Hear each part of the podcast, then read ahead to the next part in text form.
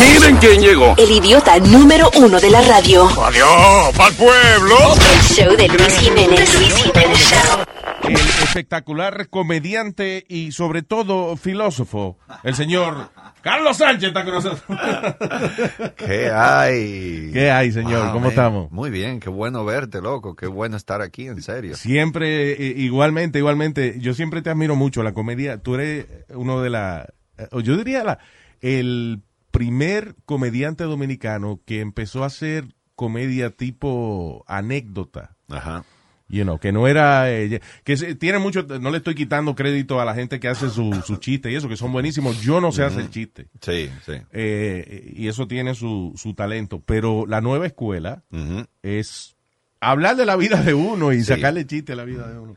Eh, básicamente, el, el cambio que se le hizo ahí fue hablar en primera persona. ¿Me entiendes? O sea, Sí. cuando tú hacías un chiste, tú dices, este era una- un borracho que hace tal cosa, pues ya en tercera persona, ya tú Claro. estás hablando de otro tipo. Entonces, lo que se ha hecho ahora es, eh, loco, habla de ti, de, Sí. cómo, de cómo tú ves la vida, de cómo, de las cosas que a ti te pasan, de lo que tú sufres. Y, y ese fue el cambio. Yo lo veía mucho en, en, en- en Telecable, en Seinfeld, cuando yo veía Seinfeld. Claro. Y Pero yo- lo, eh, lo, lo difícil de eso es que tú tienes, lo primero que tienes que hacer o que tienes que trabajar en hacer es en- encontrar esa persona que la gente, cuando oye una historia que cuenta esa persona, se ríen. Porque eres tú. Porque fue a ti que te pasó la vaina. Sí, claro. Right. Y, eh, y- pero sobre todo al principio uno tiene que tratar de como de buscar cosas con lo que la gente se relacione. O sea, Yeah. Eh, es más fácil, por lo menos para los comediantes jóvenes, conectar con el público. Si tú hablas, por ejemplo, no, mira lo que me hizo mi esposa. Y al final es, tu esposa, le, eh, todas las esposas le hacen eso a todos los maridos. Sí, exacto. y ahí es que la gente empieza a darse en el codo. que, oye, oye, oye, eso es lo que me hizo fulano el otro Exacto. día. Entonces ya ahí tú conectas mucho mejor con el público. Pero en realidad tú estás hablando de tus experiencias, de, de tu vida. Y eh, una, una cosa que yo no sé si tú, eh, me imagino que sí, porque tú eres un tipo estudioso de la, de la comedia, porque cuando uno es apasionado con una vaina, uno es un nerdo de eso. Uno se vuelve nerdo. Sí. nivel. A ti te pasa eso también, ¿verdad? Sí, que uno se pone a buscar. Si a mí me gustan los carritos control remoto, yo empiezo a buscar que si el motor, que Sí, si la vaina. sí. Si me gustan las películas, ¿y cómo fue que hicieron eso?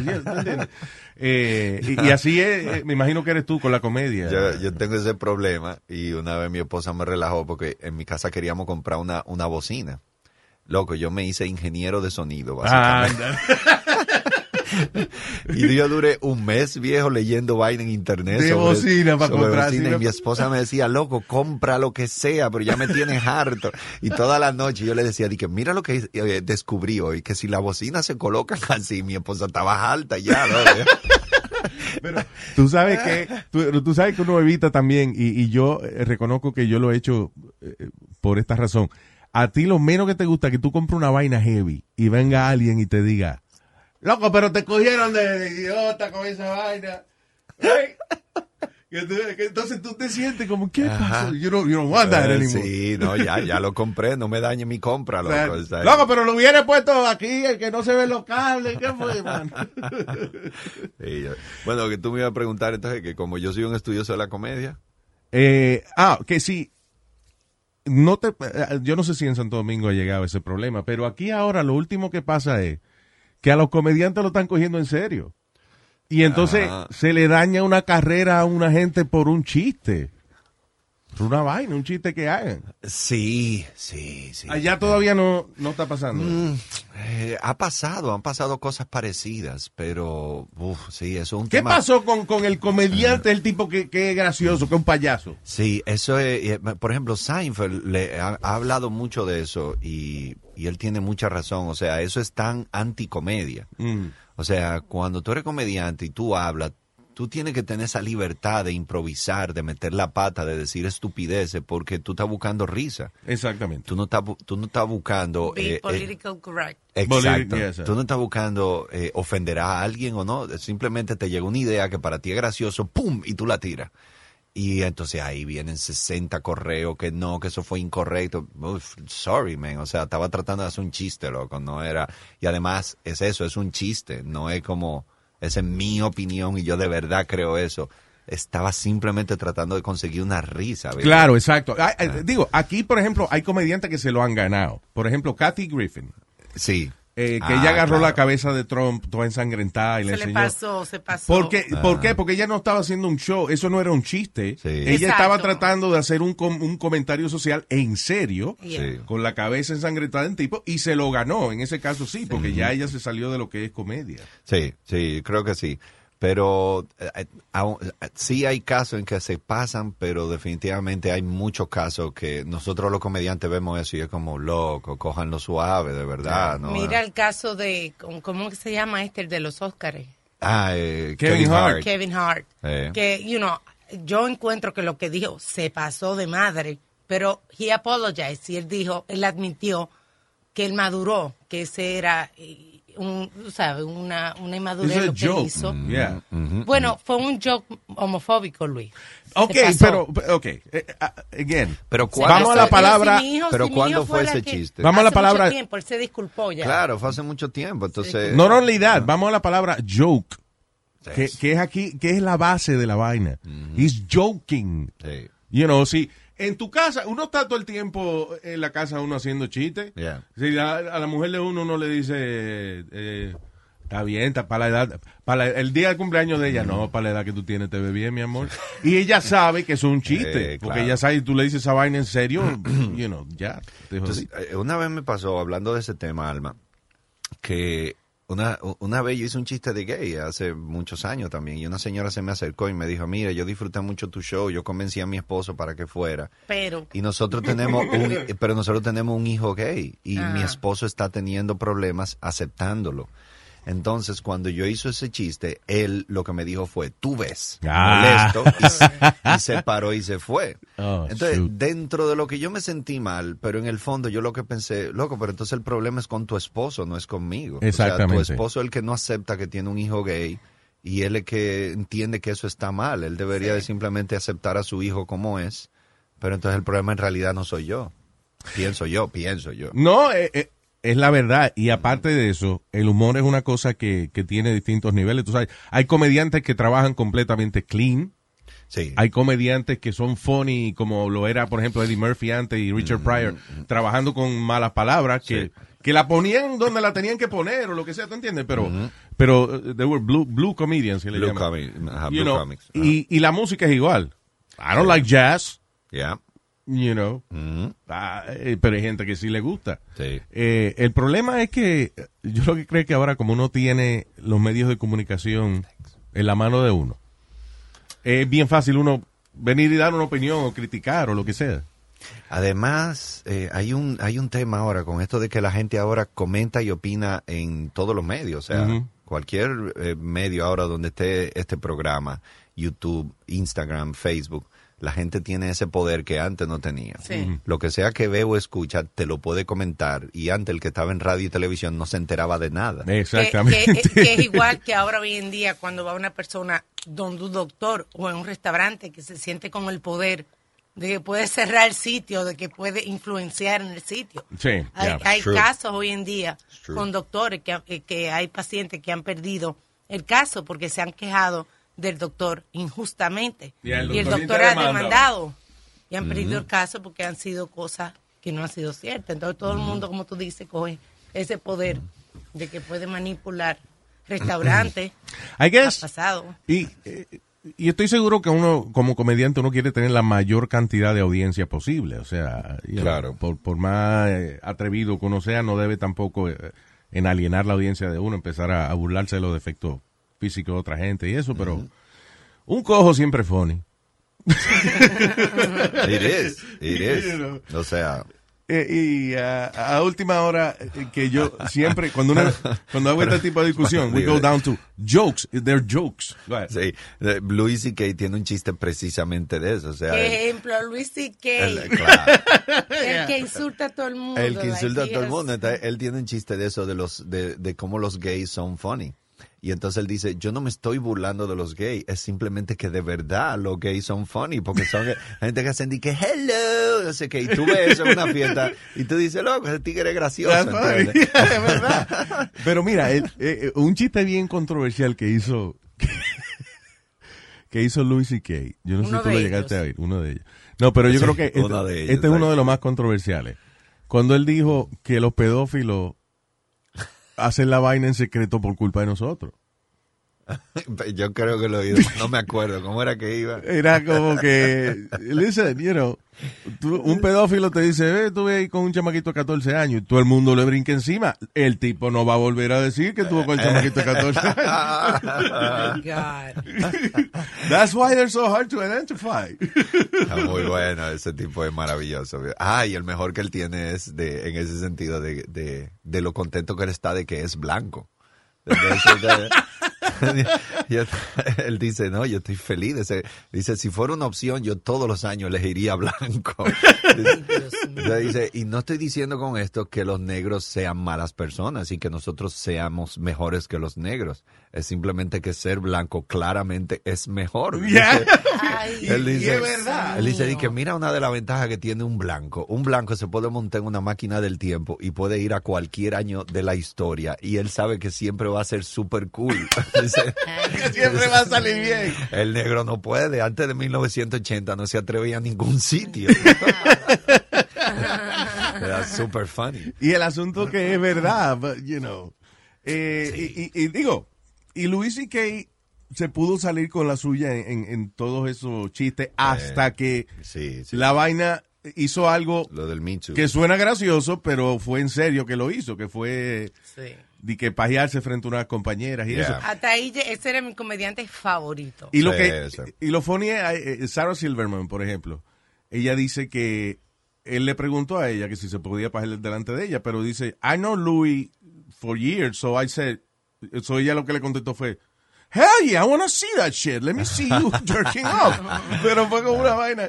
Pero muchas comediantes lo, lo que dicen es que el tipo es Louis C.K., tipo poderoso. Y de momento entra y tú estás empezando y tú quieres echar para adelante en el negocio y tú no Sí. quieres que el tipo venga y te ponga una lista negra.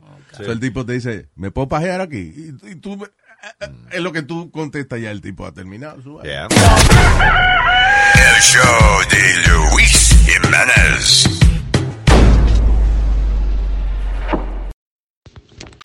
Escuchando una entrevista de Luis con Carlos Sánchez, eh, comediante dominicano. Eh, en un ratito viene qué estamos viendo y esta es la primera parte. La segunda sale el lunes en el podcast 17. Así que en el 16 tienen la parte 1, 17 parte 2. Carlos Sánchez, Luis Jiménez Show. Miren quién llegó. El idiota número uno de la radio. Adiós, pa'l pueblo. El show de Luis Jiménez. The Luis Jiménez Show.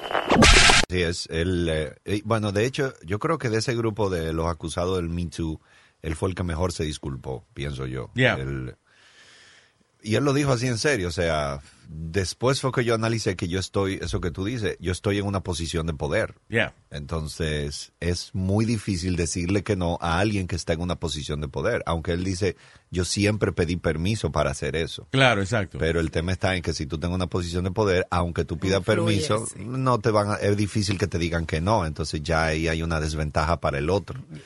Y yo, Eh, y yo entiendo eso, fíjate. Y, y a veces inclusive la persona que está en, en cierta posición de poder y eso, no sabe hasta dónde llega su, su poder, por, por así decirlo.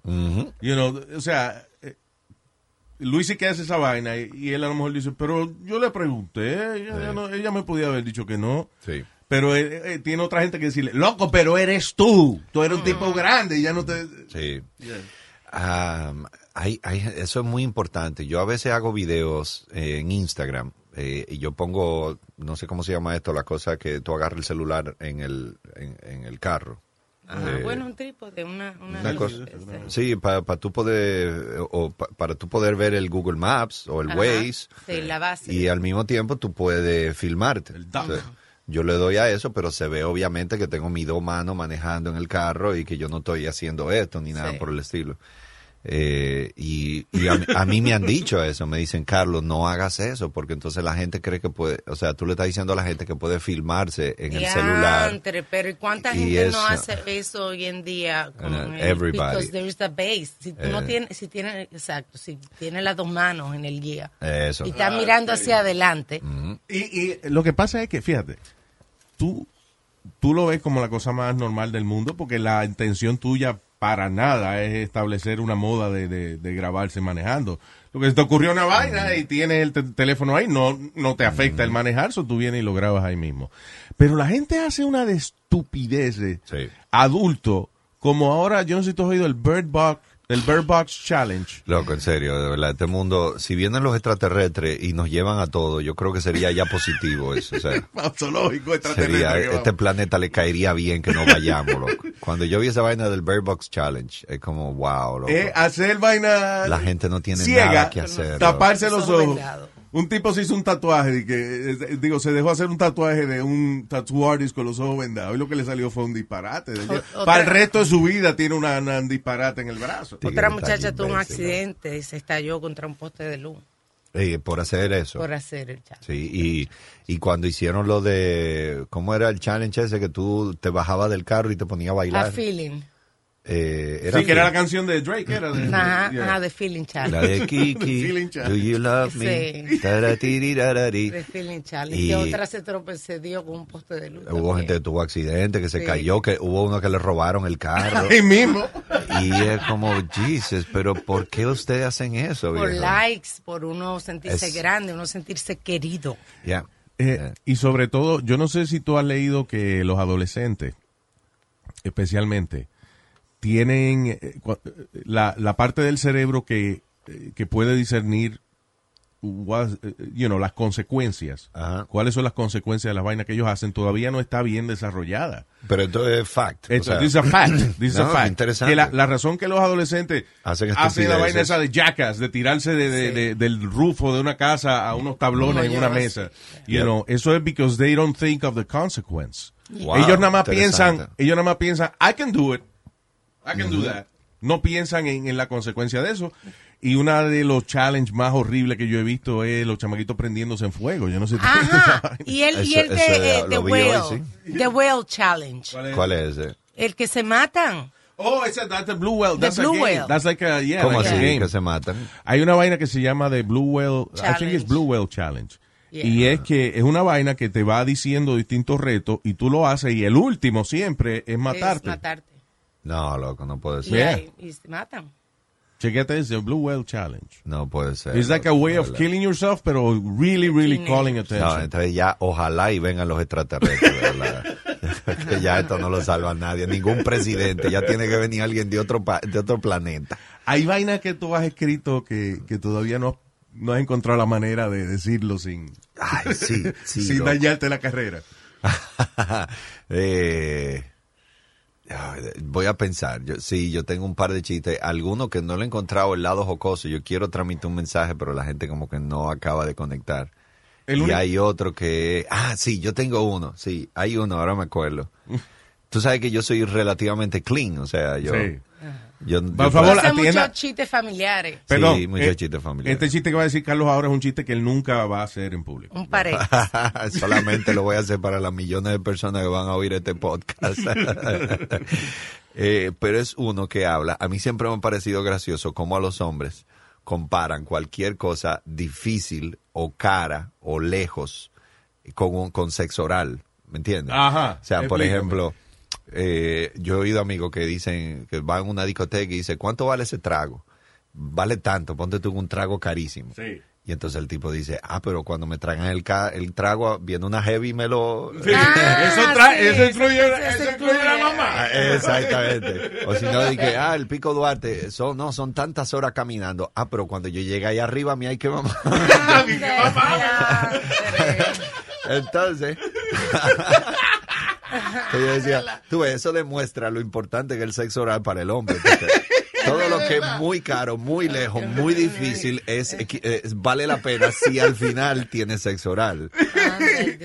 Entonces, como que en Santo Domingo no he encontrado la forma de que el público se pueda reír sin decir, uy, te pasaste. Entonces, como que- Sobre Oh todo my porque God. la mayoría... ¿Sabes la- cómo es? Sobre, ¿Cómo- sobre todo, perdona, porque la mayoría de las cosas que tú haces no son sexuales. you know. Eso es, yo creo que como ya yo le he dado al público un estilo de mi humor, de, de- de que soy medio o bastante sano, cuando ya tú te metes en esas aguas, el público que siempre va a verme como, uh, Es hipócrita. ven ¿Tú acá, Carlos, ¿y por qué tú dices eso? Tú Hubo sabes. dos grandes comediantes acá que tuvieron ese problema. Uno de ellos fue Bob Saget, que el tipo hacía Full House, una serie de, de, de chamaquitos, Sí. de familia y vaina. Sí, sí, sí, sí. Pero el- la comedia de, de- de Bob Saget siempre ha sido Súper sucia, loco, súper Entonces tú sucia. vas a ver que a Bob Saget, de momento el tipo dice, no, porque que tenía ese- no se había lavado el tate. Y tú dices, what?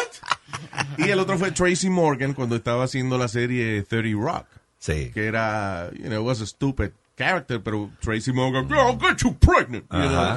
Sí, él, eh, eh, es, pero Bob Saget fue uno que sí me sorprendió. eh, por eso mismo, yo tenía esa imagen, yo conocí a Bob Saget en Full House. Y, y él, y, o sea, una serie súper sana para toda la familia. Claro. y el show Eh, de él de- en y vivo. cuando yo veo el primer stand-up de él, yo digo, wow, ¿qué es esto? loco?" Y él lo dice en el show. En ese show Yeah. que yo vi, era como que él decía de que yo odiaba esa serie, lo que yo estaba loco por decir mala palabra. De verdad. Y eh, la mayoría de los comediantes aquí cuando van a hacer un show de teatro y vaina, ellos lo primero hacen una gira por clubs pequeños y eso y van probando el material y eso. ¿Tú te puedes dar el lujo de hacer esa vaina o, usualmente cuando tú haces un show eh, en, en un teatro que no es un club, eh, te arriesgas, o sea, con lo que sea que tú hayas escrito? No, eh, cuando ya yo hago un show ya eh, anunciado y todo, que la gente va y paga taquilla, yo siempre voy con un libreto listo. De una hora, una hora y pico. Pero, Pero ese libreto lo has probado antes. es Sí. lo que- Preprobado. Sí, sí, ya, ya está probado, ya yo sé dónde vienen las risas, eso está ya meca- eh, ma- matemático ya. Eh, pero dentro de eso, ayer, por ejemplo, en, yo tenía un show aquí y, y tiré una idea que nunca había hecho y quedó bien, funcionó, pero yo sé que el show estaba bueno, la- el público estaba bueno. Y claro, yo lo, yo lo pongo en el medio, cualquier cosa, si el chiste no queda muy bien, pues ya yo vuelvo al show y la- las risas vuelven y suben. Y, eh, pero sí, yo cuando me arriesgo full, que no sé lo que voy a decir, eso es un comedy club, un sitio chiquito de 80 personas, de 100 personas. Yeah. Y, y yo mm, voy de sorpresa, ni siquiera lo anuncio, eh, y hago 10, 15 minutos y ok, gracias, ahora el próximo comediante.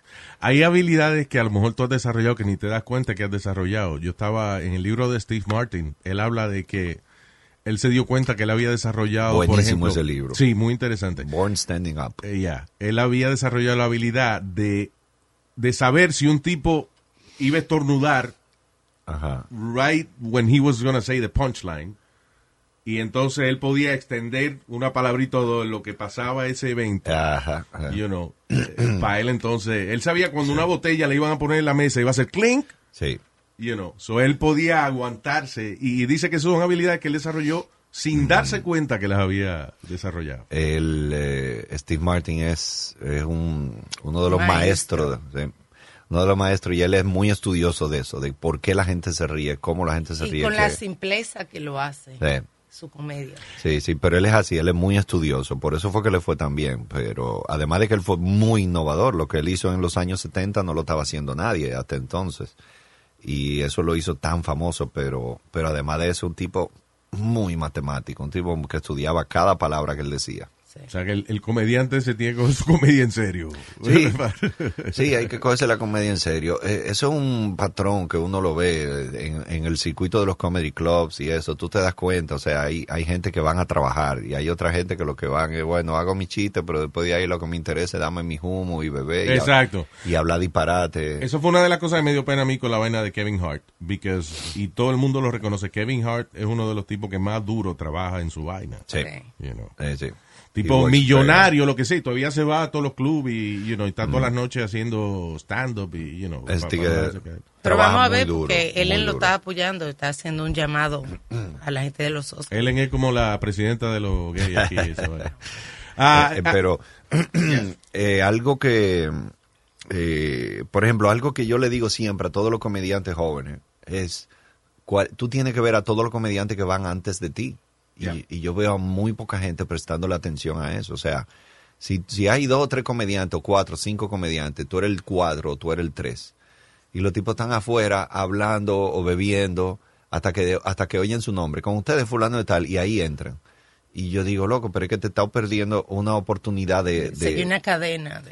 Exacto, porque tú puedes oír un millón de cosas, o pueden, eh, antes de ti, pueden pasar un montón de cosas tan interesantes que desde que tú subes, tú nada más dices eso y ya eso es una punta risa. Claro. chiste- a un otro chiste le puedes sacar punta también. Eh, Ah. por, eh, por ejemplo, una vez, perdona, Sí, eh, yo hice un show con Emilio Lovera de Venezuela. ¿Sabes quién es, no? Me suena así, pero no. no. Emilio Lovera, tre- eh, tremendo stand-up, buenísimo. Y entonces yo eh, iba primero y yo hice un chiste de mi hija, el chiste de que yo hago de la pupú, de cuando los pañales, que tú, Sí. eh, que tú te llenes mierda y, no- y ya a ti no te importa porque eso, eso te pasa seis veces al día, etcétera.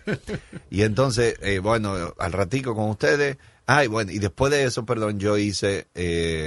Eh, o, o creo que fue al revés. Ajá, y antes de eso, perdón, antes de eso yo eh, estaba hablando de Chávez, porque era un público Sí, venezolano, hice ok. chiste de Chávez, no sé cuánto.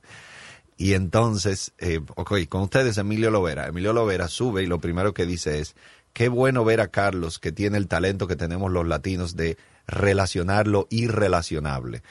Miren cómo él habló del presidente Chávez y justo después hizo toda una rutina sobre la mierda. y eso fue... Está genial. bueno, está bueno. Entonces ya tú sabes, el tipo no tiene ni Y sencillamente porque él estaba viendo Una tu show. observación, sencillamente fue una observación. Exactamente. Entonces el tipo no tiene ni 10 segundos en el escenario y ya la Ya gente está en el piso de la risa con esa vaina. Entonces yo dije, él nada más le pasó eso porque prestó atención a lo que yo hice. Claro. Entonces you have to do that.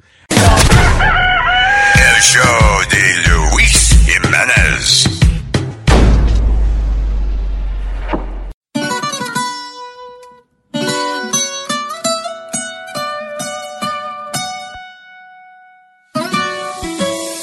Luis Jiménez Show.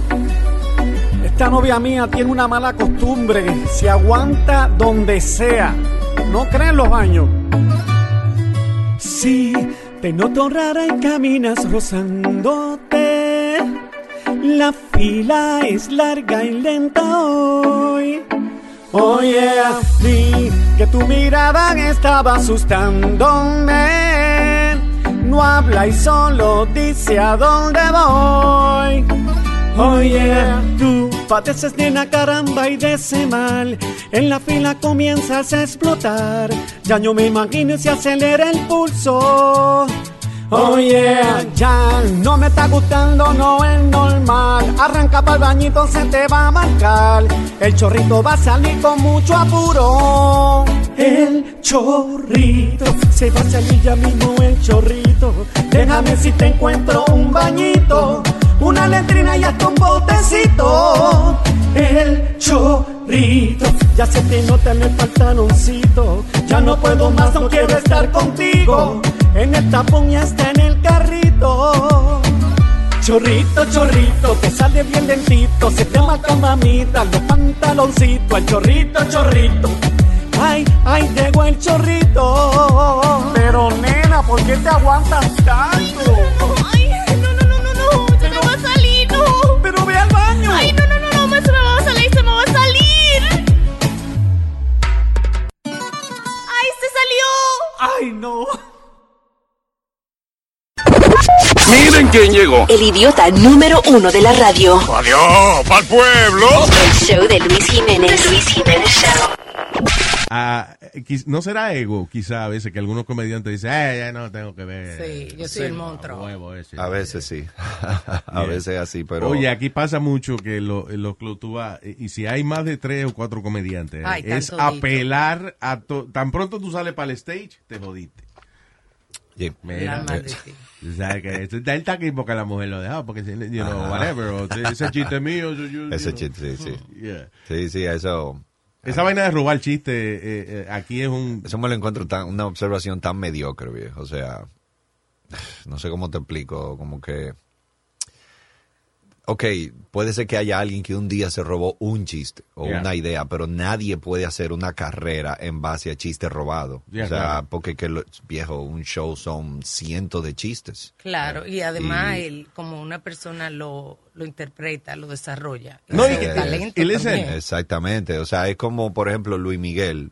Él no compone ni escribe, pero él es un tremendo intérprete. De lo que él que hace, él canta lo que otro creó, Claro. pero mira qué bien lo hace. Entonces, a veces pasa eso, y por un lado, y por otro lado, como te digo, tú te puedes robar un par de chistes, pero el show no tiene un par de chistes, el show tiene más chistes que el diablazo. Entonces, tú no puedes decir que yo me robé ciento y pico de chistes porque que nadie puede estar a... O sea, nadie puede pasarse la vida entera viendo a ver qué chiste yo me robo. Eso no pasa con ningún comediante. Y también si tú eres, como lo que hablamos, por ejemplo, hace un rato, de que el que le gusta la comedia es estudioso de esa vaina, que realmente le, le- le gusta y está por trabajar en eso. Y hay veces que a ti se te ocurre una idea que tú, quizá fue que la oíste hace 10 años atrás en algún lado y, y- y te vino a tu cabeza y tú no tienes la menor intención de robártela. Es que es difícil encontrar una idea nueva hoy en día. Eso, eso. Ay, eh, una vez yo hablando con Adal Ramones, él me dijo eso, de que eh, los comediantes hacemos chistes de la vida diaria y es y nosotros todos vivimos la misma vida, ¿entiendes? Si yo- Claro. Son si- observaciones de la vida diaria. Exacto, yo, yo hablo de mi esposa, yo hablo de mis hijos, yo hablo de ir a la farmacia, yo hablo de comprar gasolina, de todo el mundo hace eso. Entonces, es muy probable que en algún momento hayan coincidencia de que, ah, tú hablaste de eso y yo también. Puede ser que le demos un giro diferente, pero puede pasar que, que mm, oye, no Claro. salió el chiste igual. Y una de las cosas que yo siempre he admirado, tanto de la comedia como en la música, es, tú sabes todos los años que se llevan haciendo chistes, tú sabes todos los años que se lleva cantando, y todavía uno puede encontrar melodías nuevas, Yep. todavía uno puede encontrar chistes nuevos. Para mí esa vaina es fascinante, Sí. es increíble. Sí, sí, sí. Y como, Sí, sí. eh, eh, ¿alguna vez tú has escrito algo y te fascinante y después lo ves que alguien lo hizo antes que tú? ¿No te ha pasado esa vaina? Sí, sí, me ha pasado. Antes yo descartaba eso, yo decía, concho, ya se me fueron adelante. Y Ay. después, por eso que estábamos hablando hace un ratico, yo digo, no, o sea, el, el que quiera decir que yo me lo copié, me lo copié, pero, pero ya, esa idea, yo sé que, yo tengo mi conciencia tranquila de que esa idea estuvo en mi cabeza limpia, Ya. sin habérsela copiado a nadie, ¿entiendes? ¿Le has Y- escrito chistes a otra gente? Sí, sí, le he escrito chiste a otra gente. How, how does that feel? Eh, mm, ah, No te, eh, y, y has visto el, el performance después. Eh, eh, Eso es, te produce un poco de impotencia porque tú tienes los chistes, pero también hay una segunda parte que tú ahí no tienes mucho control, que es cómo el otro lo hace. La interpretación. y llega un tipo. punto que tú, ay, no, espérate, tienes que darle dos segundos de silencio antes de tú seguir, tú tienes que hacer esto. Entonces, Sí, pues tú lo tienes en tu cabeza como es exactamente, pero la otra persona... exactamente. Sí, eso es difícil también. La gente que le escribe chistes a otra gente. Eso tiene que dejar el, eh, el ego aparte, como quien dice. y- Ujú.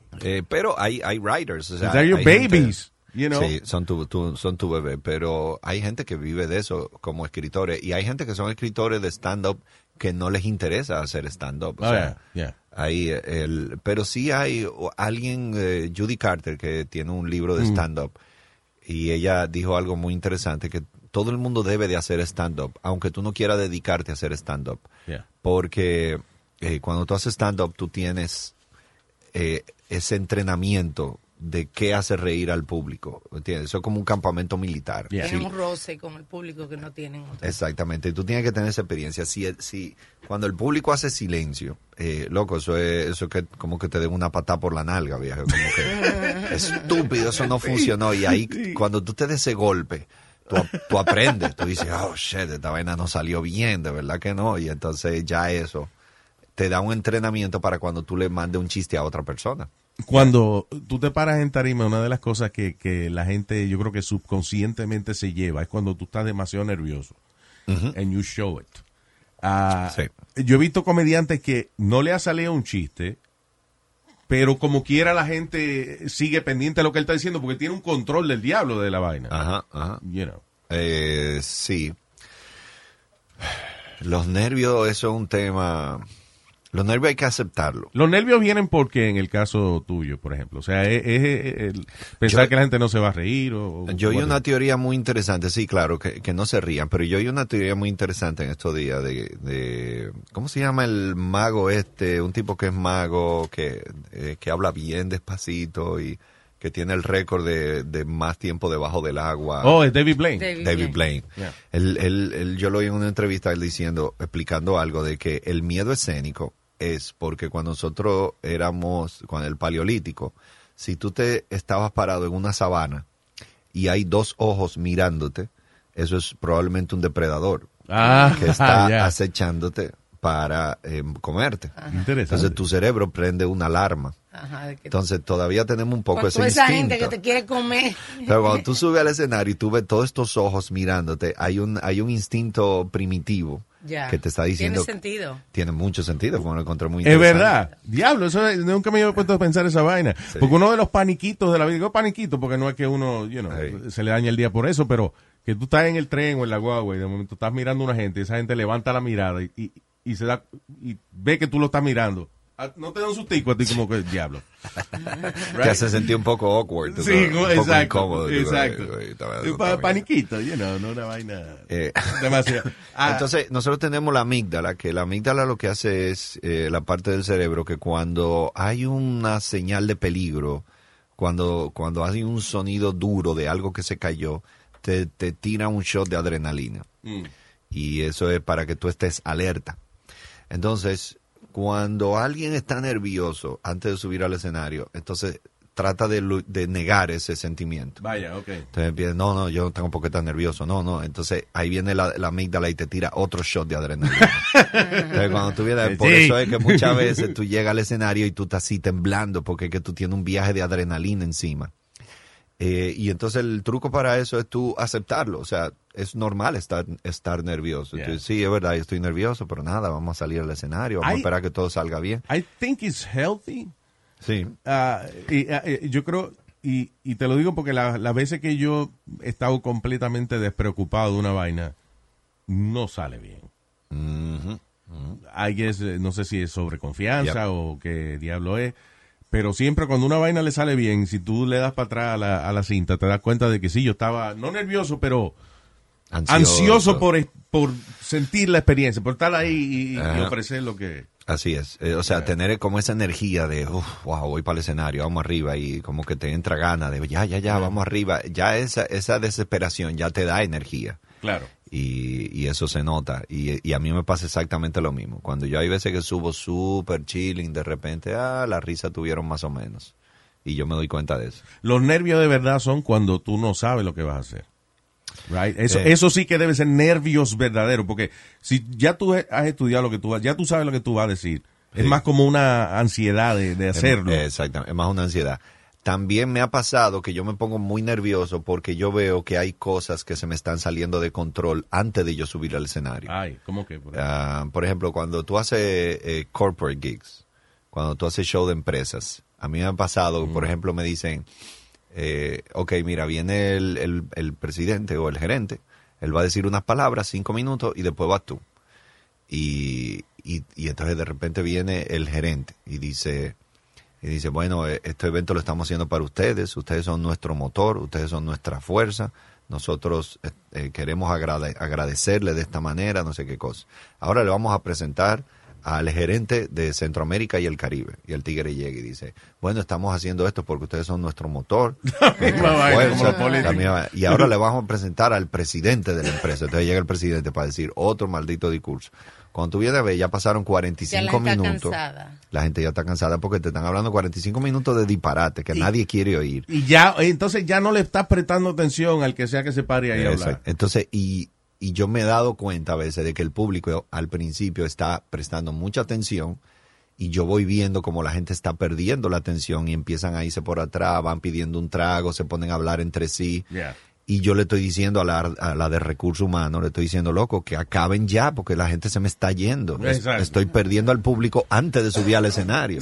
Sí. Entonces, ya cuando dicen con ustedes Carlos Sánchez, ya está no, 80% del público hablando entre sí, ya están pidiendo, porque el- los gerentes y el gerente de Centroamérica y el Caribe y el presidente ya los hartaron a todos ellos. Exactamente. Ya ellos no quieren oír a más nadie hablando, ni siquiera a un comediante. Y, desgraciada, y desgraciadamente esos corporate gigs es una de las mejores cosas que pagan en, en el mundo de, de la comedia, ¿verdad? Sí. Eso, ese viene Eh, siendo- probablemente sí, lo que mejor paga en realidad. O sea, Yeah. todos los comediantes quieren eso, es muy, muy, muy bien pagado. Y, pero, y hay veces que son muy buenos, o sea, hay veces que yo gozo muchísimo y a veces me contratan 40, 45 minutos y yo hago- he sabido hacer hora y media. Vaya, y la gente sigue. Y a veces como que te debo algo. No, no, no, eso fue por mí, porque yo estaba gozando. Sí, ah, qué, qué bueno. Pero y es hay- verdad, pero right? Tú ni te das cuenta, Sí. you know, cuánto tiempo llevas en escena a veces cuando when Exacto. you're having a good time. Exacto, pero hay veces que son 40, 45 minutos y yo hago 15 o 20. Porque es como que, I gotta get out of here, man. Oh my God. Y, y Sí. también lo haces por el público, no solamente por ti. Uh, You know. Y a veces se lo aclaro al cliente. Le digo, mira, si yo seguía era peor para tu evento. La, Sí. gente, la gente obviamente estaba en otra cosa. Sí. La gente ya tenía hambre, ya la gente quería ir a cenar, ya la gente estaba cansada porque el evento ha sido muy largo. Hay veces que me ha tocado, por ejemplo, para, para bancos. eh, eh, eh, estoy esperando un amigo por si llega. Eh, a ver, estamos esperando. Sí, no, que él llegó hablando duro por teléfono. tipo. Dale, vete mal. Eh, entonces, que, que te decía, ah, sí.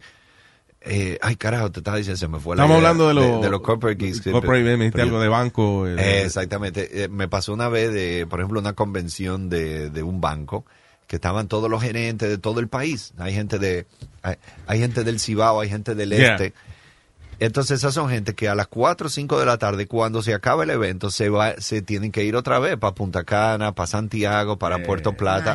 Tienen tú. que coger cuatro horas de carretera. Entonces, se acabó el evento con ustedes, Carlos Sánchez, y, y esas son gente que están pensando, loco, yo no quiero Carlos Sánchez, yo, yo tengo, Yo que me coger- tengo que ir. yo tengo que coger cuatro horas de carretera, viejo, vámonos. Entonces, ese tipo de cosas se te salen del control. So, en otras palabras, lo, lo ideal para un comediante es que la gente vaya a ver comedia.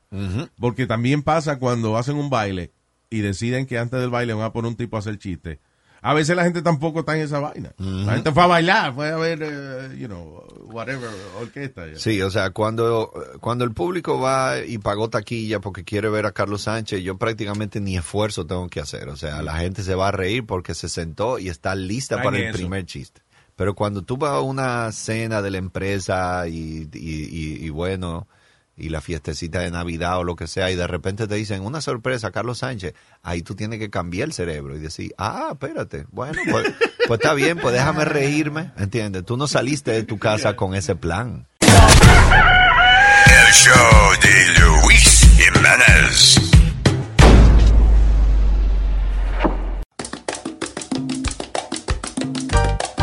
Estamos en Semana Santa y mi abuelo a mí me ha contado que si me meto en el río me voy a convertir en pecado. Eso no se hace en Semana Santa.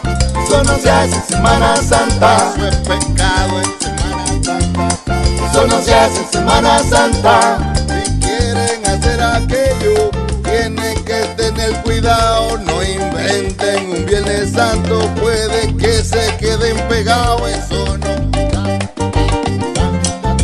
Se hace Semana Santa. Eso es pecado en Semana Santa. Eso no se hace en Semana Santa. Si usted se harta de carne, puede ser que a usted le pese cuando menos se lo espere. El diablo se le aparece. Eso no se hace en Semana Santa. Eso no se hace en Semana Santa. Eso es pecado en Semana Santa. Eso no se hace en Semana Santa. Por eso es que el Viernes Santo nunca lo trabajo yo. Mi tío un día lo hizo y su caballo le habló. Esto no se hace en Semana Santa. Eso no se hace en Semana Santa. Es pecado este Viernes Santo. Eso no se hace en Semana Santa.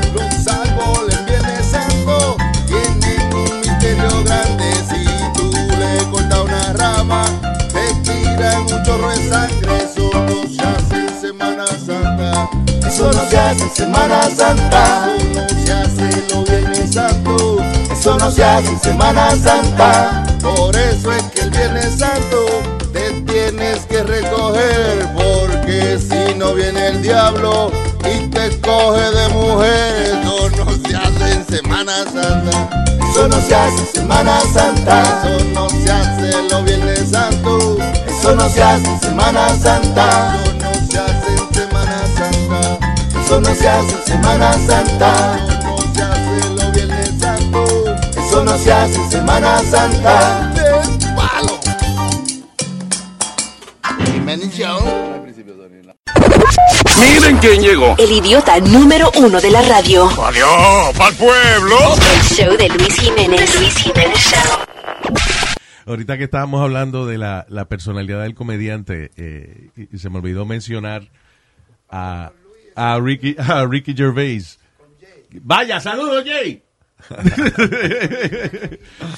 Me iba a mencionar a Ricky Gervais, que es el único comediante que yo he visto que hace chistes de cáncer. Y la gente se ríe. Porque si ya, había, otro había, ácido, algo que, había algo que yo pensaba que no se podía hacer chiste, you know, ¿Quién tú dices? era eh, Ricky Gervais Ah, que era, si había algo que yo pensaba que no se podía hacer chiste, es de cáncer. Think about that. Sí, sí, sí, no, pero... y el tipo encontró la manera de colar. ese- Pero, y es basado en el personaje que le está haciendo en ese momento. Ajá. You Ahí, know. tú sabes que eh, a mí esos temas, honestamente, no es que me gustan, pero es un reto para un comediante. Y, Yes. cua- y cuando tú lo logras, tú te sientes bien, porque tú dices, ok, esto es un tema del que nunca nadie pudiera reírse. Eh, ¿Cómo yo pudiera lograr que la gente se ría? De una vaina como esa. Cuando tú encuentres ese giro, es como que, damn, I did it. Y no, y no es que quieres hacer chistes ofensivos, es que dentro de tu profesión, eh, tú siempre estás buscando, ¿cómo puedo escarbar una vaina que yo no había hecho antes? Sí, sí, sí. Como un músico que logre hacer un acorde bien complicado o, Sí. o lo que sea. you Sí, know. sí, o un pintor que logra hacer un cuadro bien complicado, una pintura muy complicada. Yeah. Eh, sí, uno tiene esos retos de, de wow, esto es un tema puf, difícil, o sea, Ah, hay una cosa que Eh. yo soy bien fanático, esa vaina de TED. sí, sí. Right, sí. tú hiciste. TED. Sí, sí, sí, hicimos TED Talks con, con un amigo que está aquí precisamente. Sí, por eso me acordó el nombre cuando... cuando, cuando Eh, Henry Francisco que está aquí, que él es diseñador de bicicletas. Y bueno, eh, qué tú- deberías de hacerle una entrevista a él un día, solo a Oye, él. loco, vi, vi fotos de la, de la bicicleta tuya. Compadre, qué vaina más heavy. Este Montechi hombre diseña Bikes. de esas bicicletas que se doblan, eh, bicicletas Wow. profesionales, right? Sí, sí, sí. sí. Otro un honor conocerle, mi hermano. Yo, yo entreno mucho por aquí. ¿Sí? Sí, pero cuando él me dijo no, pues yo no, yo entreno aquí. sí, los ciclistas Ah. siempre. Wow. aquí. Sí, sí, Sí, estoy bien friendly es una comunidad de ciclistas Sí. Ahora, eh, me estaba diciendo Carlos que no fue que, sí, adelante, que no fue de, de- que de chiquitico tú, tú estabas en, en esa vaina. Eso Sí, fue sí. como. ¿cuándo descubriste? Eh, ahí, eh, yo le estaba explicando la historia, pero no me acuerdo bien y me pareció súper interesante. Dile un chin la historia. Lo que pasa es que en Villajuana yo me crié sin ese labio y me relajaba mucho. Mm. Entonces eso como que me pero, hacía impopular. ¿por qué? Dile por qué. Porque no me sacaban apodo. No, no, pero ¿por qué te criaste sin ese labio? ¿Qué fue lo que Ah, te un pasó? corrientazo. ¡Un Ah, corrientazo! me- mordiste un cable. Sí, yo agarré un alambre eléctrico. Para ver qué, a ver, Pero yo, qué tenía- pasaba. yo, no, no, yo, yo ni hablaba ni nada. Entonces. Tú tenías que como dos años. Como dos años, un año y pico. Y había una perita, ¿te acuerdas? Bueno, nosotros no somos milenios. Sí, la, sí, no, no, pero la vaina que, que, había que uno había- jalaba así, había una perita bombillo. y yo la, tiene un huevito, ¿te acuerdas? Sí, entonces yo la lava, se le fue una tapita y yo me lo metí a la boca. Ay, ay, ay, compadre. Entonces se Él me fue el labio. no juegue. O sea, en ese, imagínate uno chiquitico y de momento un cantazo eléctrico. No, eso no es nada. El, el problema fue crecer con eso en Villajuana. Tenía O sea, un eh, en un- speech. No, yo hablaba normal. La dentadura se amoldó a la boca, yo hablaba normal. Sí, pues fue muy es- chiquito que te pero pasó. eso no- la era el- nada, era el bullying, básicamente, el el bullying. bullying todos los días de mi vida. Yo decía, yo tengo que grabar un tape Mm. y dárselo a la gente. ¿Qué te pasó ahí? Porque era 20, 30 Sí, veces ya la gente, día. todo el mundo. Sí, Sí. entonces tú... Hay gente que con buena intención te pregunta, pero hay gente que, que se burla de ti. Sí. Sí, riéndote. Loco, y esas rajas que tú tienes. Sí, ¿qué más? no, que me metí un, un- Tú sí eres bruto, ¿no? Sí, porque eso fue ¿Cómo lo que tú querías hacer. Entonces, entonces me crié acomplejado. Ya. ¿Cuál es el problema de acomplejarse? Que uno desarrolla entonces mecanismos de defensa. Oh, yo tengo eso, pues tú eres barrigú, Ah. o tú Ya. eres orejú, o Sí, tú eres exacto. Entonces me crié en problemas, me crié. ¿Qué, me, ¿Qué fue lo que me sacó de eso? La bicicleta. No relaje con Henry, que Henry después no te lleva a andar, sabe andar en bicicleta. Ah, ya. Entonces la bicicleta es que me salva la vida. Wow. Sí, Te convertiste sí, en el experto En bicicleta. Pero ¿a qué edad fue? O sea, Nueve años, ocho años. Ah, empezaste entonces. Sí, empecé a hacer. ¿qué fue lo primero que tú hiciste de, de bicicleta? Que, que No, a, empezó? mí, a mí me regalaron una bicicleta. ¿Tú te acuerdas de la Chopper? Sí, claro. Bueno, a nosotros nos regalaban Chopper, pero la Chopper no es MX. Nice. Es Yeah. una bicicleta incómoda. Sí, claro. son-. Pero So, no nosotros incómodo, sí. agarrábamos y hacíamos como un café racer de ella. Nosotros la cortábamos atrás, le doblábamos con un martillo. La Íbamos, donde el ingeniero Pilay, que desde el 82 tiene un humo todavía. nunca lo han visto el- el Nunca, Pilar. nunca se ha visto Un bonizar. saludo al Pilar. Se ha muerto el barrio entero. El Pilar. Como el personaje de Pirates of the Caribbean, el, el Johnny Depp. Ah, exacto. Él vive Ah, con un exacto. El Pilay, nosotros le llamamos una, Richard, yeah. una tercia era que compraban el ron y el tipo, el colmadero lo medía con el dedo. Tres deditos. Entonces se lo llevábamos al Pilay y el Pilay nos soldaba la, soldaba la bicicleta. Por romo. Por romo. Entonces le quitábamos el sillín y era una BMX porque Wow. no éramos ricos. Oye, pero eso es, eso es maravilloso porque a- al final del día esa experiencia, por no tener los recursos, Sí, sí, sí. tuviste que aprenderte hasta el más mínimo Pero, esa es la madre la, me- pero es la madre de la ingeniería. Si mi mamá me, me- me hubiese regalado todo lo que yo tengo, yo no hubiese tenido la oportunidad de, Así es. de, de hacerlo. Inventar. Sí. Eh, es como a veces yo pienso que en Cuba debe haber una cantidad de inventores que uno no ha descubierto todavía, Sí, right? sí, sí. Yeah. Bueno, en Cuba está el tipo que tiene la bicicleta más alta del mundo. No, Ah, sí. Sí, la bicicleta tiene que tener como siete o seis bicicletas una encima de otra. ¿Y cómo el, Y el tipo la pega la a la pared, conectó y la conecta una, otra, otra, cadenas pegadas de arriba hasta abajo, un sistema de cadena increíble y el tipo se sube. La bicicleta tiene como una especie de escalera inte- Yeah. integrada y el tipo se sube que- y arra- tú busca eso en YouTube. O sea, la bicicleta, si él, él se puede subir en cualquier sitio, no tiene que ser en su casa. Él- no, él- la en cualquier bicicleta- sitio. Él la pega Wow. y, el ya él, él está tan acostumbrado que él la bicicleta la pone en el contén y se sube arriba. Sí, te- ¿Alguna sabes vez- Yo me acuerdo un meme que yo recibí de una bicicleta muy alta y un tipo así con una barba ahí así dice di que soy fulano de tal. Le he dado la vuelta al mundo dos veces en esta bicicleta porque no sé cómo bajar. Bueno, eso porque en Cuba, en Cuba no hay tapones. ah, sí, En exacto. Cuba no hay tapones. Claro. Pero aquí no te pueden, te mata un tacita ahí en el Claro. Sí, aquí. Claro, Pero en, en China, por ejemplo, allí sí hay tapones y hay y, la, y, y como quiere y, y hay miles, millones de, de gente en bicicleta también. Sí, allá sí, el lío Por- es que por- son los dos. Eh, En China por se es- inventó, no sé, allá en Santo Domingo es muy popular ahora, el critical mass. ¿Qué es eso? Eh, La, masa crítica, le dicen allá. Ah. ¿Qué es lo que es la masa crítica? Era que en China, por ejemplo, la gente esperaba en, un, en una luz en la bicicleta que pasaban los que pasaran los carros. Ajá. Cuando la luz se ponía roja para los carros y empezaban a sacar los, a salir los ciclistas, eran tantos ciclistas que paraba el tráfico completo. Wow. Entonces, eso se emuló aquí que, y se llamó masa crítica. ¿Tú- Wow. ¿Tú, te acuerdas una vez que metieron a un montón de ciclistas presos Sí, en ya- una convención sí. en el Madison? Bueno, eso fue una masa crítica. Oh, wow. Lo que hicieron fue que los ciclistas pararon la octava avenida para que la convención no se diera en el Madison. La gente no sabe la... Mira, al, al petróleo le quedan 67 años. Mm. Ah, ah, es verdad, Al sí. petróleo. La, la única manera que las sociedades van a sobrevivir, nosotros no vamos a ver eso. Es haciendo la transición. Es es andando en bicicleta. Y tú ves que Eh, las ciudades... Tú ves todas- que en Europa, en, Ámsterdam, ves las mamás con un bebé en la, en, en la bicicleta. Ah, eso yo lo vi en Una Ámsterdam. niña Una- sentada atrás comiéndose Eh, un sándwich. Una familia entera en una Haga- bicicleta. El perro amarrado del otro lado de la bicicleta. O sea, Sí, una sí. cosa increíble. La- oye, la bicicleta van a salvar el mundo y la gente no se ha dado cuenta. Y tú mencionaste Cuba. En Cuba hicieron un, un experimento en el periodo especial. La gente sabe que fue el periodo especial cubano. Y en el periodo especial cubano, eh, eh, la única manera de salir de esa crisis donde no había petróleo, donde no habían recursos, donde toda la industria funcionaba con, con petróleo, y quien se lo proveía era la Unión Soviética, le daba, bueno, Claro. Era con bicicleta. Lo primero que hizo el tipo de la barba fue traer bicicleta. Y los americanos estudiaron ese proceso. Para Como eh, una quizás sociedad- tratar de sí, porque, aplicarlo. porque se dio en Cuba un, un Sí. proceso de cómo una sociedad vive sin petróleo. Pero oye, Es que la, la necesidad es la madre de la invención. La- Oye, pero oye este cosa, eh, oye este caso, busquen en YouTube, se llama The Coconut Revolution y fue una isla en eh, cerca de Papúa Nueva Guinea. Eh, entonces, ¿qué pasa? Ahí vino una isla pequeña dentro de ese grupo de islas. Eh, yo no me acuerdo si era de Nueva Zelanda o eh, yo creo que era de Nueva Zelanda, sí.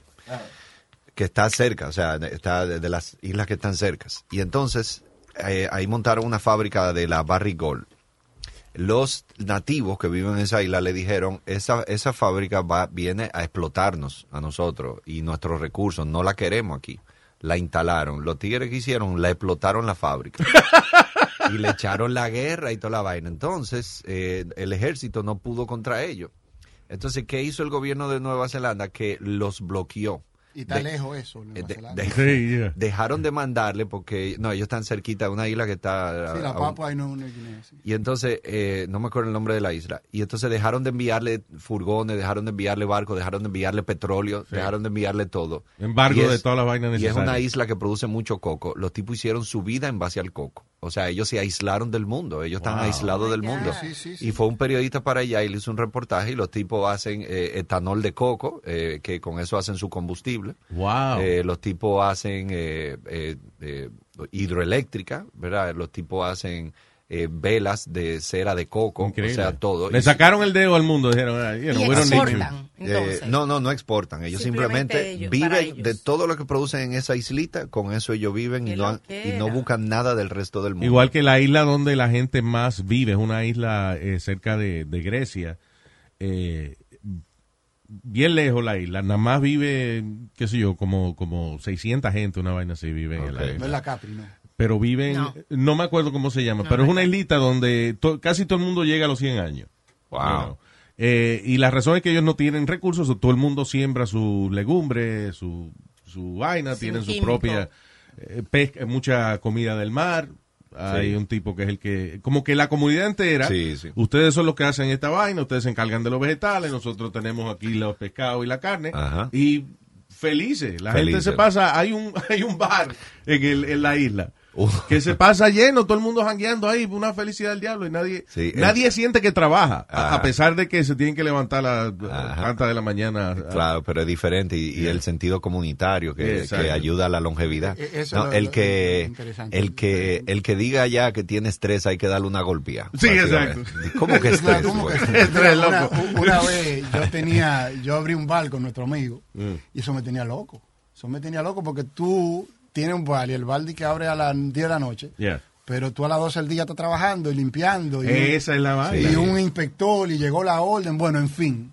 Y un día yo no pude más con eso y agarré, tenía una bolita del mundo, le di la vuelta y cayó la vaina en México. Y arranqué para México. No, un pasaje de ida, duré tres meses en una, en, Sa- en Este Chiapas. tigre tiene historia. Loco, mano. pero- Yo duré tres meses en Chiapas. En Chiapas, yo un día estaba en un pueblito que se llama San Cristóbal. Yeah. No, Palenque se llama. Estaba ahí bebiendo y veo una placa de Nueva York. Ah, Una placa de Nueva York. en México, allá En, en- Me- no, ¿y dónde en México? O sea, un sitio alejado. sí.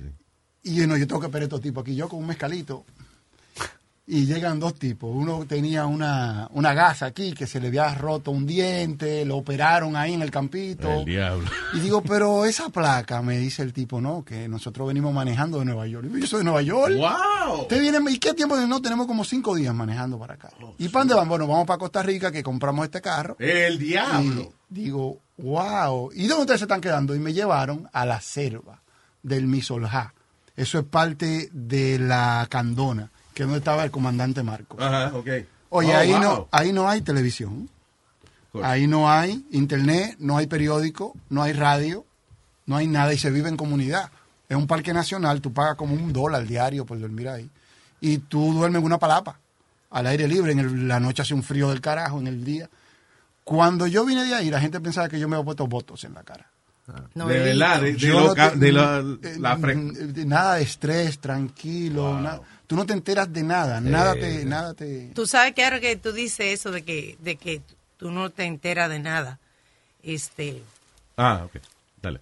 este, eh, ahora mismo en, en Nueva York, con eso tú dices del, del estrés, están tratando de pasar una ley de que las, las compañías que tengan más de 10 empleados no tienen derecho después de, de horas, después que tú no estás en la oficina, de mandarte un texto Yeah. o un email y que tú tengas que contestar. Ah, ya. Porque se está convirtiendo que el estrés de la gente no pueden. Entonces, si te manda un email y tú no lo devuelves, te votan o, Sí, o sí. cae Uno mal no la para- uno no para de trabajar. están tratando de pasar una ley de que no se permita, de que el empleado, el, la compañía no puede demandarte ni mandarte un email o un texto fuera de, Mm. de horario. Sí, Es porque que ya- antes, no, antes no podían mandarte eso. Claro. Ahora, Ahora no hay paro. acceso a ti todo Te, el tiempo. te dicen te texté, ¿por qué no me contestaste? Pero es una eh, es interesante que lo que me cuentas que tomaste la decisión, que le diste la vuelta al, al, al, Sí, al sí. glo- al- a la vaina, de la bola esa del planeta, cayó en México y para allá arrancaste. Eh, Gracias a Dios que no fue Norcorea que te salió. ni una El show de Luis Jiménez.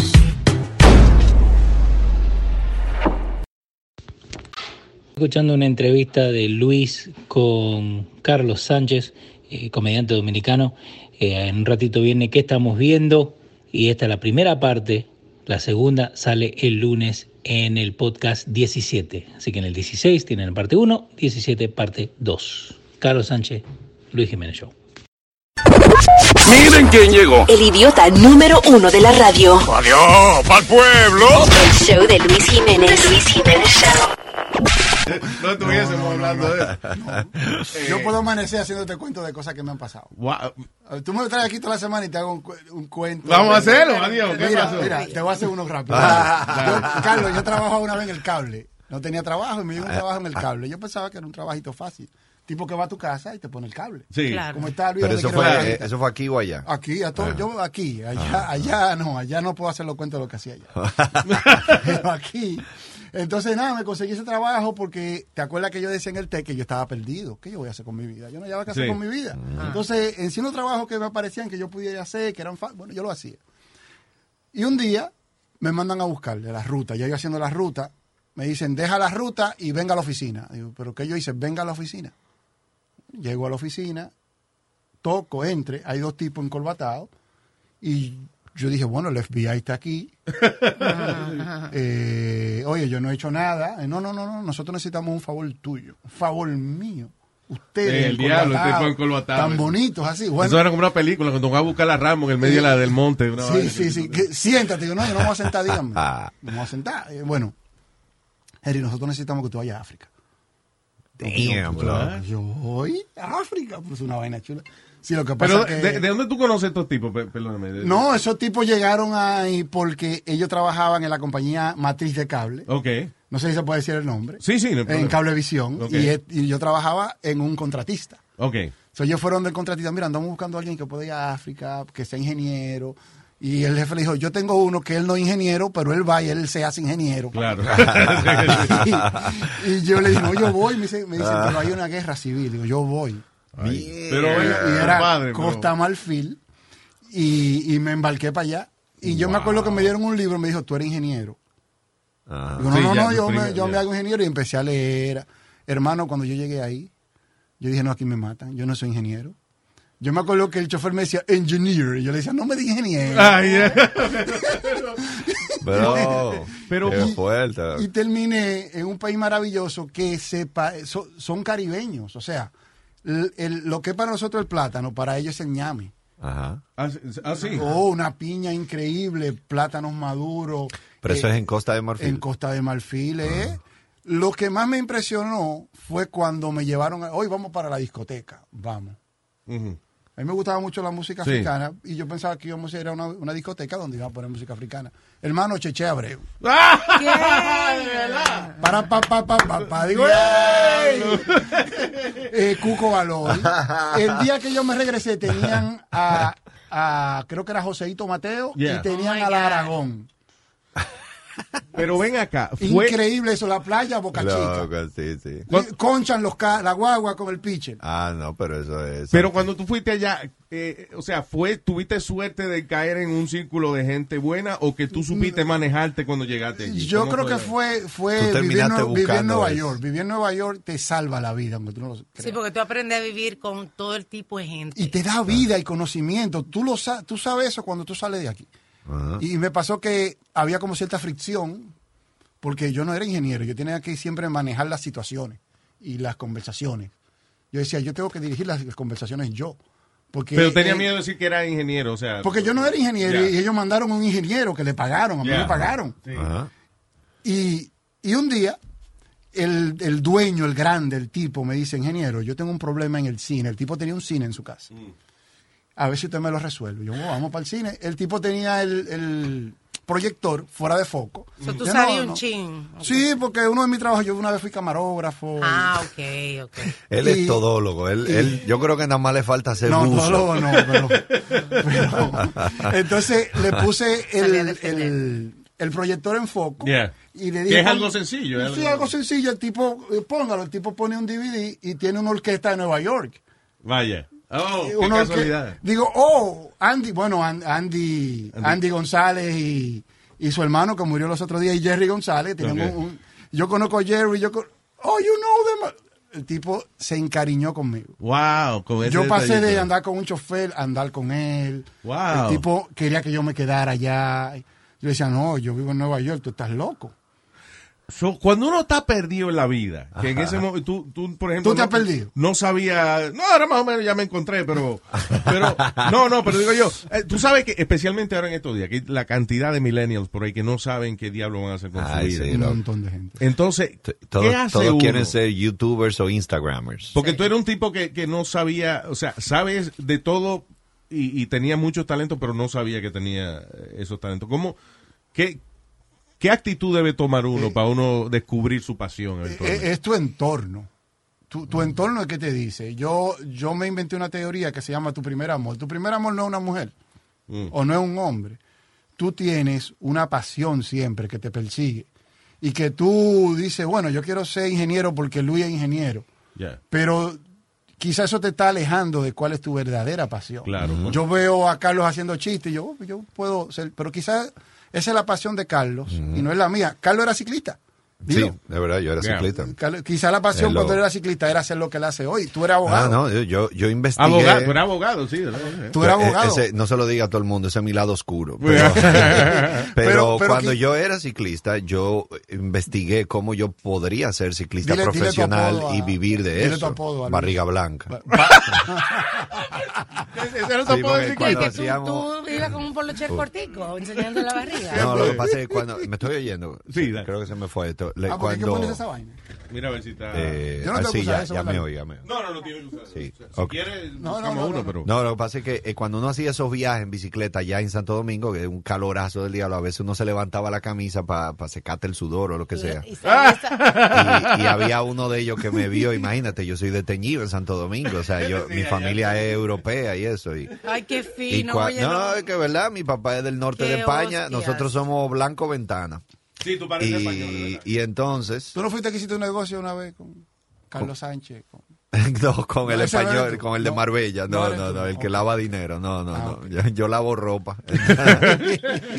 y entonces nada, me empecé a pero el diablo, este hombre el diablo y tiene la barriga blanca, barriga blanca. Y ahí se Y quedó. ya, y eso Tuvo fue. que dejarlo el ciclismo. Mis años de ciclismo fue barriga blanca. Tuvo que dejarlo por, por el bullying. Diablo. Eh, Entonces, volviendo al tema, tú tienes que buscar tu pasión. Hay, hay una película, no sé si a usted le gusta el cine, que se llama El secreto de sus ojos. Oh, I love. Sí, y en el secreto de sus ojos, Franchella hace un monólogo de la pasión. Sí. ¿Te acuerdas? Que, que habían un montón de cartas y él la leía y decía, esto no tiene sentido. Sí, sí, sí. Y sí. él en el bar que él bebía, él se la lleva a un tipo y el tipo le dice que este, este tipo está hablando de, de- de futbolistas. Sí, claro, Y- claro. Y, el tipo dice, claro, este tipo tiene una pasión, Pasión. porque todo lo que él hace y todo lo que él escribe. Y al tipo ellos lo logran encontrar por su pasión. Pero- Nosotros lo vamos a encontrar en un... Pero tú, tú sabes que tú has mencionado algo muy interesante, pero yo, yo le agregaría un, un otro ingrediente de, de lo que te pasó a ti y por qué tú encontraste ese camino en la vida. Y es que tú, tú tocaste y abriste un viaje de puertas, que hay mucha gente que no hace eso, ¿entiendes? O sea, mucha gente que estudia una carrera, y va a un trabajo y después de 10 años el trabajo no le gusta y cambia a otro trabajo donde dura 8 años. Es como que en realidad tú estás probando muy poca cosa en la vida. Pero, la gente tú- cree que yo soy loco. pero eso. tú viajaste, pero tú cambiaste un trabajo, cambiaste Yo otro, estudiaste todavía, una cosa, pero- estudiaste otra, conociste un grupo de gente, viviste en una ciudad, viviste en otra, entonces ya eso, como tú Sí. dices, te da, te da una, una cantidad de información en la cabeza que ahí tú dices, wow, de toda esta información, esta es la que más me gusta. Pero- hay gente que se pero queda con muy poca información. Pero ese proceso, tú sufres mucho en ese proceso, porque tú estás perdido Sí. y el tiempo está pasando y a veces tú no tienes 20 pesos en los bolsillos y la gente, la gente no confía en ti. Son locos. Exacto. Sí. Me pasaba, yo trabajé de farándula muchos años, tú y yo tenemos amigos en común. Y, y, y, y habían cosas que quizás yo tenía la capacidad de hacerle y no me la daban porque yo era un loco. Sí, Ese exacto. muchacho es loco. La gente no entiende que tú o te pierdes o te suicidas. Yeah. No, mira, el otro día yo le dije a un amigo mío, mira, se, han- se ha suicidado muchísima gente que tiene las cinco características que quiere todo el mundo. Todo el mundo quiere ser famoso, rico, talentoso, buen mozo ¿Y, y cuál es el otro? Y bueno, son cinco, siempre me olvida una. Y gente que tiene todo eso, Bourdain. eh, Bourdain, esa se- vaina me se- sorprendió Oye, un montón de Sí. gente, no lo quiero mencionar ahora, que se han suicidado y tienen todo lo que nosotros queremos ser. Eh. Entonces Wow. tú te preguntas por qué. Yo esa fue, yo- eh, eh, eh, eh, lo funny es que tú dices eso, y esa fue la primera cosa que yo me dije a mí mismo cuando vi Anthony Bourdain se suicida. Y yo, why? Ese tipo que Why? ese tipo tenía un trabajo De- que, de- que y hacía lo que le gustaba, viajaba. superó superó ser un adicto o sea Superó una un- cosa que, que nadie supera y entonces ser exitoso y ser un Sí. tipo resentido y de llegar a ser ese tipo simpático. ¿Cómo, cómo Kurt Cobain, que era un genio, se suicida? O sea, Sí. eh, Pero eh, he was- eh, you know, él estaba arrebatado siempre. A veces la gente arrebatada tiene ciertas ideas. ciertas pero, pero también cómo tú llegas y cómo tú tienes que estar anestesiado todo el tiempo. Yeah. Pero eh. Sí. eh, yo leí un, un quote en estos días muy bueno, una cita de, de Jim Carrey, que él dijo, ojalá y todo el mundo pueda hacerse famoso y millonario y hacer todo lo que siempre ha soñado para que vean que esa no es la respuesta. Esa no es la respuesta. Mm. O sea, porque él, él porque también él sufre de pasó. depresión Él pasó por un proceso y ahora él, se- él, es- él es muy diferente. La, tuve una entrevista de él ahora y es un tipo viejo que tu- su cabeza está allá arriba. sí él, él se está enfocando mucho en la pintura Para que la olla, la Ah, olla la no te permite. Tú no has visto gente en olla deprimido. Exacto. Pero es de verdad. Oh, no, porque Pero tú andas en la búsqueda.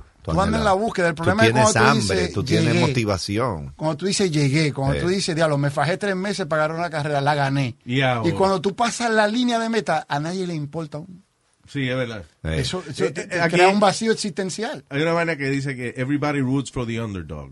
Yeah. You know. ¿Qué Right. quiere decir? No entiendo. Eso quiere decir que eh, cuando tú estás tratando, cuando tú estás luchando, la gente Va al débil. va, sí, eh, eh, Carlos, eh, él está jodido, es pobre, so, coño, vamos a darle apoyo. Una vez te ha- tiene Ah, éxito, sí, sí. dice, "Ve, co- ¿cómo ha cambiado Carlos? Mierda. Te quieren joder. Sí, sí, pasa a diario. Eso es eso es Pasa, verdad. eso, ese, esa es la tragedia de los tipos que ganan concursos, que se ganan la lotería, que esa es la tragedia. Porque Sí. tú entras en un vacío y una, el éxito viene con soledad. Yo imagino que tú, cuando, cuando estabas allá, Sí, la- cuando teníamos- eh, tú decías aquí, ¿quiénes son mis amigos de repente? Yo, ¿Quiénes son una, una experiencia que, de las últimas experiencias que tuve en, en ese aspecto fue, eh, yo hacía 14 años que no hablaba con mi mejor amigo de high school, con Panacheo. Finalmente, a través de Facebook, y vaina, me contacto con él, lo consigo. En los primeros 10 minutos de la conversación, el tipo me pidió 14 mil pesos prestados. 14, o sea, Bueno, pero tú lo- tenías 14 años sin verlo, o sea que un realidad año por- sí. él, él lo que estaba mil pesos por año. mil pesos por me estaba yo, creo cobrando. que, yo creo que tú tenías que pagarle, Si, pagarle hubiese, si hubiese- si hubiese mantenido el contacto, te sale más barato darle mil pesos cada año. Yo- Pues, en, pero tiene en que- vez de yo creo que- 14 de y golpe. la vaina que pagar que- el interés por lo que no le prestaste. Él dice, Exacto. hay casualidades. Si el tipo me dice, oye, mm, tengo un niño enfermo o lo que sea, yo, con mucho gusto, yo ni, ni lo pienso. Pero fue no, porque el hermano, que él quería comprar que la parte del hermano de una casa, fue como un pan de estupidez. Y yo en mi- Pero en 14 yo, minutos. Para esa vaina tú arruinaste este momento. O sea, Yeah. Pasa, Eh. sí, pasa, porque hay gente que ese es su problema. Eh, yo, no, yo no contacto mucho a la familia mía. Esta vaina ha complicado el mundo. Lo del teléfono. Ay, y sí. el Facebook Sí, y toda porque la ya, vaina. ya no hay excusa con el WhatsApp. Ya- antes había en la larga distancia y cosas, ahora con el WhatsApp No, ya, tiene no, excusa. no. de- Y tú sabes que lo peor de eso, que la gente se ha vendido un modelo. O sea, yo agarro ahora mismo y, y voy a Marshall y me compro tres trapos y, y me pongo enfrente de tu carro y me tiro una foto y yo soy rico. Sí, Eh, yeah, sí, exacto. Entonces estoy vendiendo un modelo a gente que no puede sostener esa riqueza, pero que quiere ser aceptado como rico. Oye, esto, yo, yo, a un amigo mío se divorció recientemente y, y yo, o sea, él- su esposa es famosa y él es relativamente famoso allá en Santo Domingo. Y yo le dije, loco, ¿qué pasó? Y yo pensaba que ustedes estaban bien. Y él me dice, no, no estábamos bien. ¿Por qué tú crees que estábamos bien? Porque poníamos un video en Instagram cantando. Eso, eso, o sea, eso no es estar bien, eso, es- eso es hacer creer a la gente que estamos Claro. bien, pero no A mí estábamos me bien. mandaba a afeitar, afeítate, pero ¿para qué? Yeah. ¿Por qué? El show de Luis Jiménez.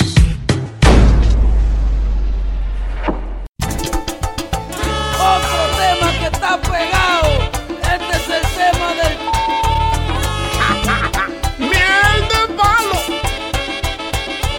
Desde que nací.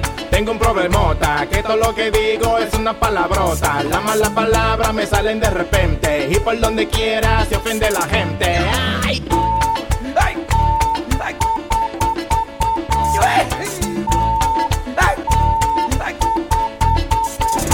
Se preguntarán es ese sonido. Y es que fui al doctor bien despavorido. Como yo me libro de todo tan maldito. Y me presentó este aparatito. Que es el que me salva de meter la pata. Si digo algo malo, este me lo tapa. Con un sonidito que de lo más chulo. Pa' que no se ofendan cuando digo.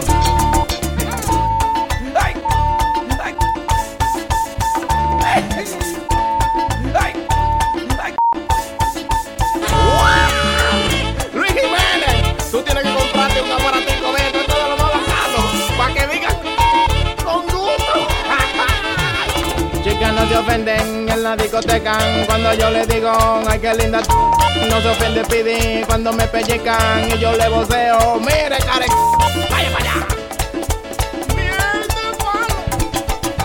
Me cure, ay que me cure, ay que me cure, ay, hablando, ay que me cure, ay,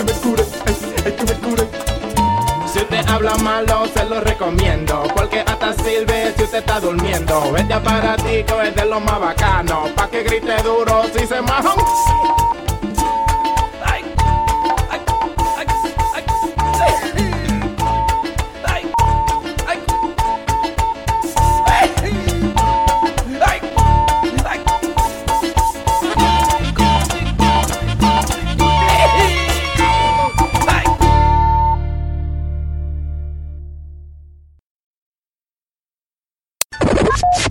Quién llegó. El idiota número uno de la radio. Adiós, pa'l pueblo.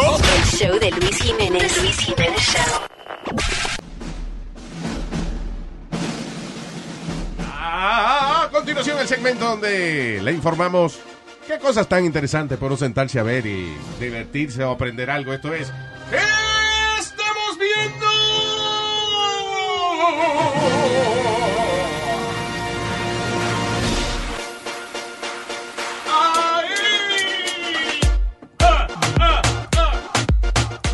¿Qué estamos viendo? Una de las cosas que está todo el mundo está hablando es del documental de Netflix uh, Fire, The greatest The- party that never happened. The Greatest Party That Never Happened. La fiesta que no se dio. la fiesta más grande que nunca se dio. Y hay otro también eh, de- eh, que salió como tres días antes de ese, pero este está en Hulu, eh, que habla también de lo mismo. ¿Cómo que se llama el otro? Eh, fire fraud. Fire Fraud. Es este un tipo ahí con que tenía una compañía que él quería promover. Una compañía que supuestamente te daba una tarjeta de crédito eh, con beneficios y qué sé yo, una vaina de esa de tarjeta de crédito. Él quería promocionar la compañía y se inventó un festival, pero el tipo exageró. Supuestamente fue, eh, el- ellos habían dicho que, que compraron, que no compraron nada, pero que compraron la isla de Pablo Escobar. Sí, Billy McFarland. sí. Yeah, so McFarlane. Fue que compraron ahí con el rapero este Ja Rule. Que Ja Rule no puso dinero, lo que estaba era como eh, Su nombre. promoviendo la vaina así. Entonces inventaron un festival y empezaron a vender, por ejemplo, vi- Luxury Villa dentro del Fire Festival. Y era que una vaina de lujo y entonces mucha gente con dinero y eh, a lot of influencers empezaron a, a comprar su ticket. Otros influencers les regalaron el viaje, pero a cambio de que le avisaran a sus millones de fans. Y el festival se convirtió en el Talk of the World. You know, el mundo entero estaba hablando de ese festival. Y al final eh, se formó hasta, hasta una casi una anarquía se formó cuando llegan toda esa gente esperando su villa de lujo y lo que habían eran casetas de campaña que eran de FEMA. De eso de, de que pone FEMA cuando pasa un huracán y vaina. Y de ahí eso, muchachos, el desastre que se formó y el, y el dinero que cogió ese tipo. A mí me gustó el marketing que hicieron con eso. Porque era solamente un, un tile eh, orange. Yeah, the orange tile. Yeah. Entonces tú tenías obligado que cliquear en esa vaina si querías saber qué diablo era. Pero Ah, buscaron los influencers, que Sí. hoy en día eso es lo que están...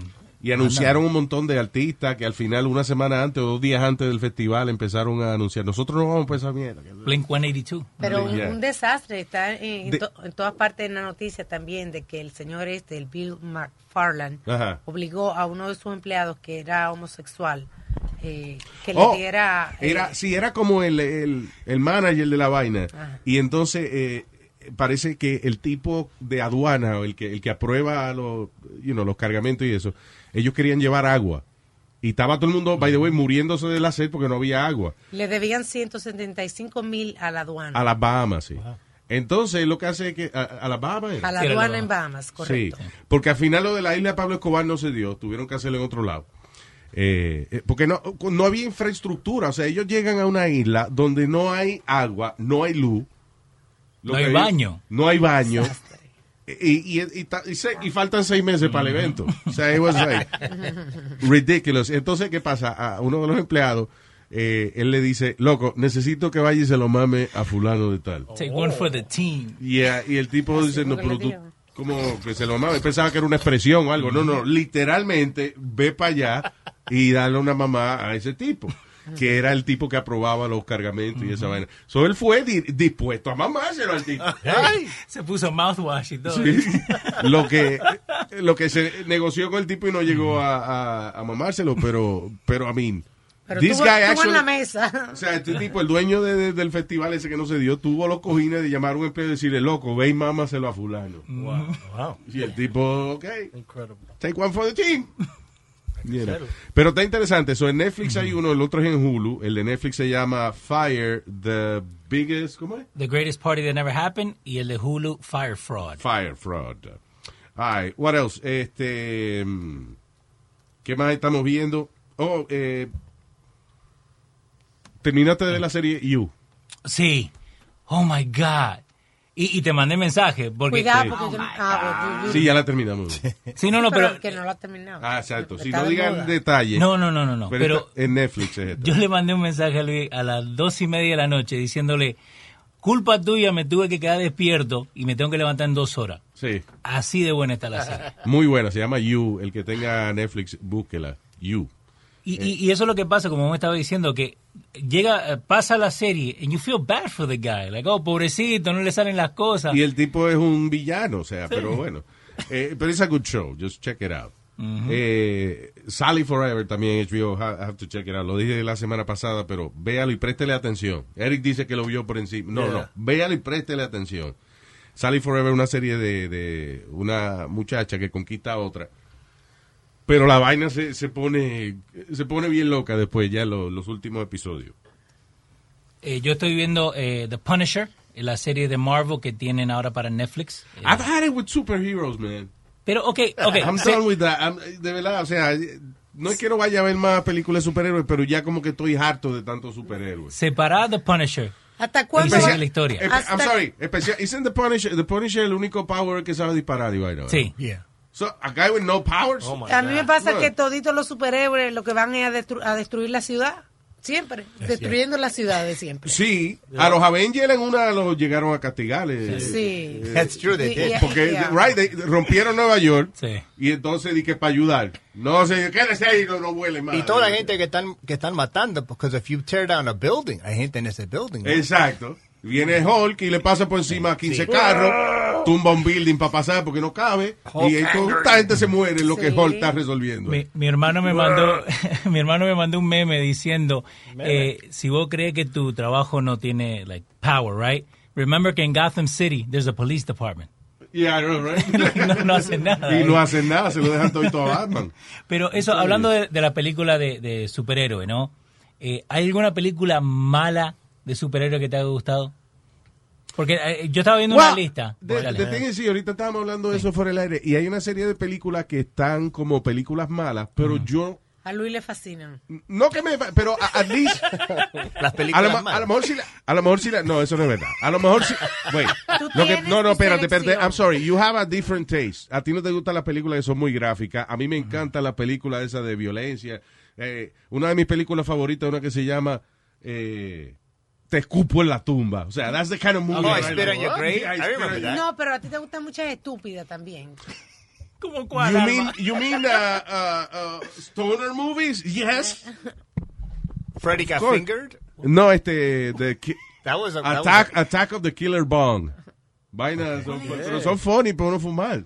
Right? Yeah, good. But that, mo- that movie, like, uh, Freddy Got Fingered, that- people... Freddy Got Fingered, that was a crazy That was movie. the worst movie. I went to the movies with a girl, con una novia mía ese tiempo, y la gente se estaba parando and walking out, and I never seen that, I never experienced Porque that. hay, hay películas que tú las tienes que ver desde el punto de vista de que de lo malas que son. Es como, por ejemplo, ah, The Room, Yeah.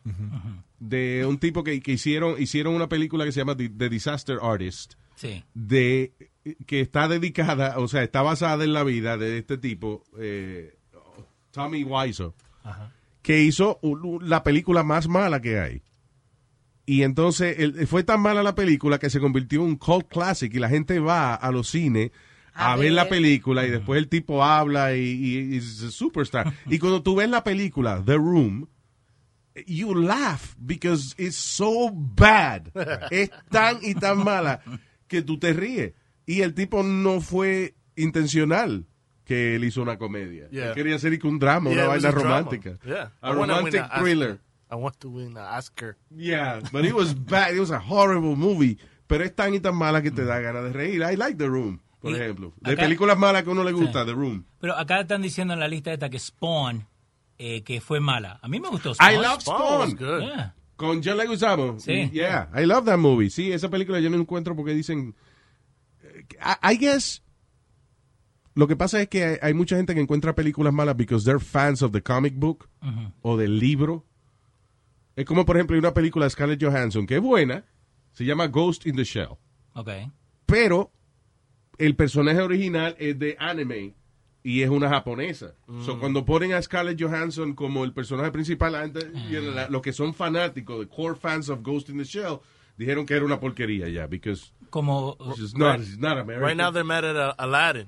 Have you seen Yes. the new Aladdin that's Why? coming out? Porque Jasmine's una blanquita. Oh, mira para allá. And that's stupid though. Because she's not, you know, You know. Jasmine se supone que sea... Morenita. It's like Jesus. Jesus is not white. Jesus is black. I think Jesus was black. Jesus- I don't mean to get in there, but uh, How, ¿Cómo luce la gente de esa área? Eh, indiecite, así. vete para 7-Eleven. There's Jesus en en la cara. Todos son Jesus. Yeah.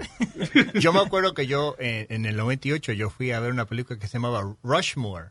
Remember Rushmore? Yeah, Rushmore Murray? with Bill Murray. Y yo no entendía. Critics loved it. Dude, yo no entendía que estaba. Ay, te lo juro por, por from my parents' grave. I stood up. Yo me paré. I turned around with my arms open. I said, "Does anyone know what's going on?"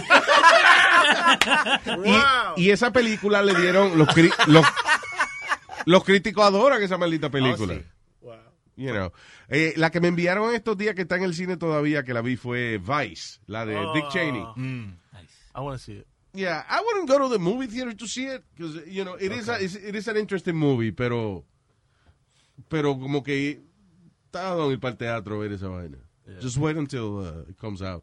It is Okay. it is a good movie though. I mean, lo que pasa es que a mí me gusta ir al cine usualmente a ver películas más espectaculares. o- yo, yo ayer vi la película The Green Book. Y esa. No, no don't shake your head. Sí, vi la película, Dios What's mío. it? What's that? Leave it to Beaver No, sequel? excuse me. Actually, it won three Golden Globes. El for- libro verde. Mira, he won three Golden Globes, including Best Supporting Actor, Best Screenplay, and Best Motion Picture, Musical or Comedy. Ok, y, y- y la gente estaba protestando porque le dieron el Golden Globe a Bohemian Rhapsody Yeah. y no se lo dieron a Star is Born. Sí. Y el que ha visto las dos películas, Star is Born es una es un drama, you know. Bohemian Rhapsody es más divertida, pero as far as being a better movie, a Star is Born. Y el chamaco este Bradley Cooper Se y la Lady. Gaga hicieron unos papeles increíbles, especially him. Amazing, él la dirigió y la escribió. Y la canta vaina. también, ¿no? Y canta en la película. No, no, el tipo se la comió eh, y no le dieron el Best Actor en los Golden Globes. So, la gente protestó mucho que le- fue como muy comercial los Golden Globes, uh, you know. Siempre Al final, I, I don't care much, but, you know. The other day I saw a Mule with Clint Eastwood.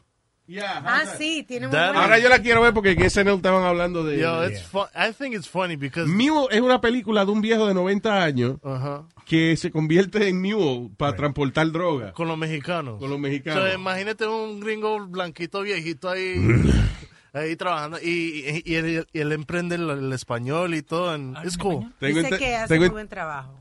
Tengo entendido eh, Clint Eastwood. Sí. Ya, es que Clint Eastwood, la- eh, mira, hay una película de Clint Eastwood que, if you look at him, tú dices viejo de 90 años, y tú ves la trama de la película, tú dices qué porquería. But he makes really good movies. Yeah, Gran does. Torino.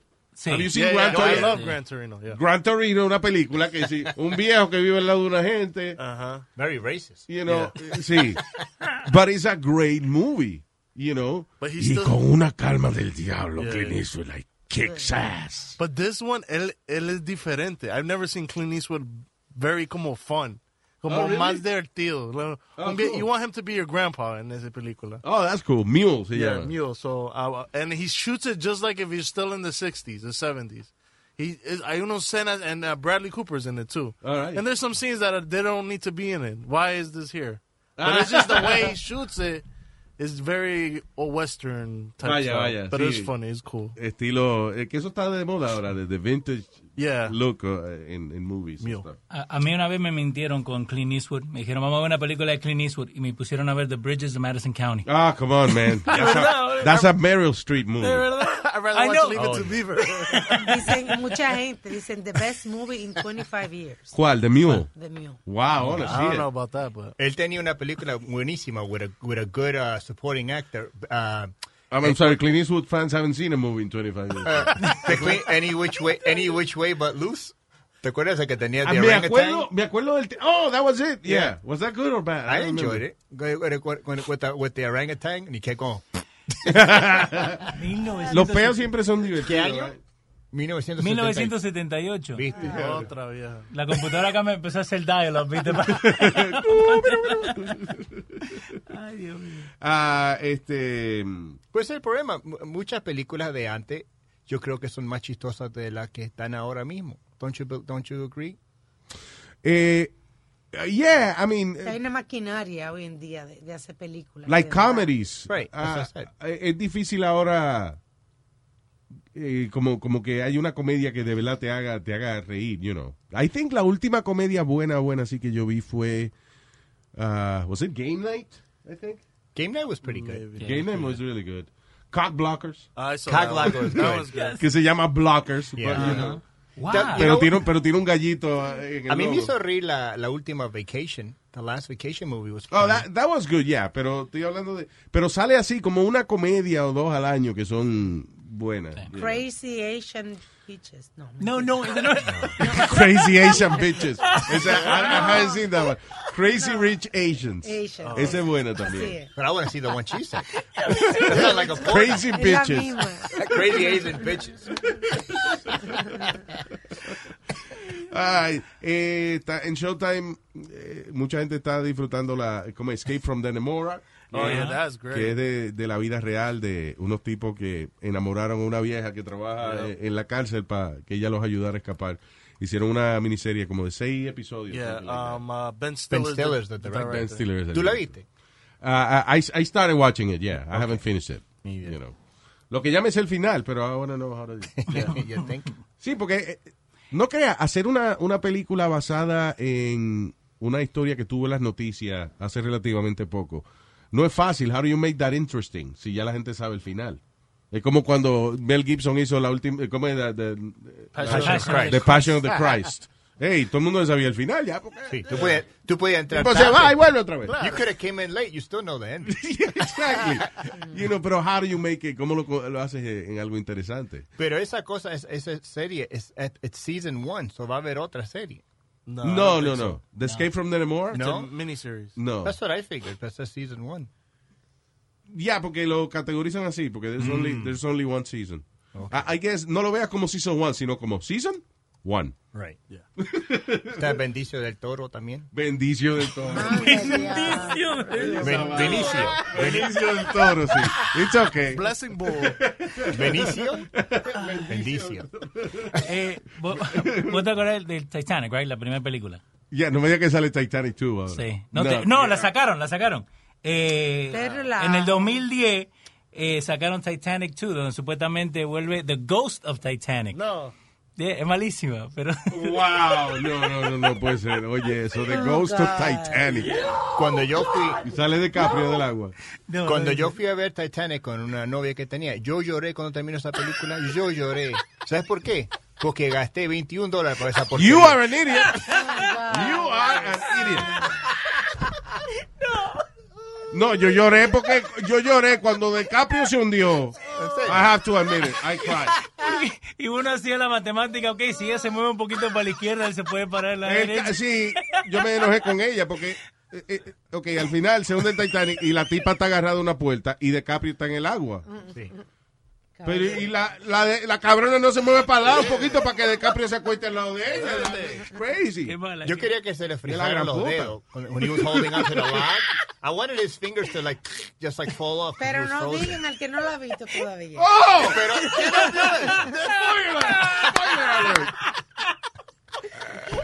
Diablo. Ay, esto es, ¿qué estamos viendo? Ah, pe- pelón, y ah, en, en Netflix estoy viendo también Good Girls, está buena. Sí. Es de una señora que le hace falta dinero y deciden robar un supermercado, pero de ahí ahí se enreda la vaina y ahí se empieza a complicar la vaina. It's a lot of fun. Good Girls.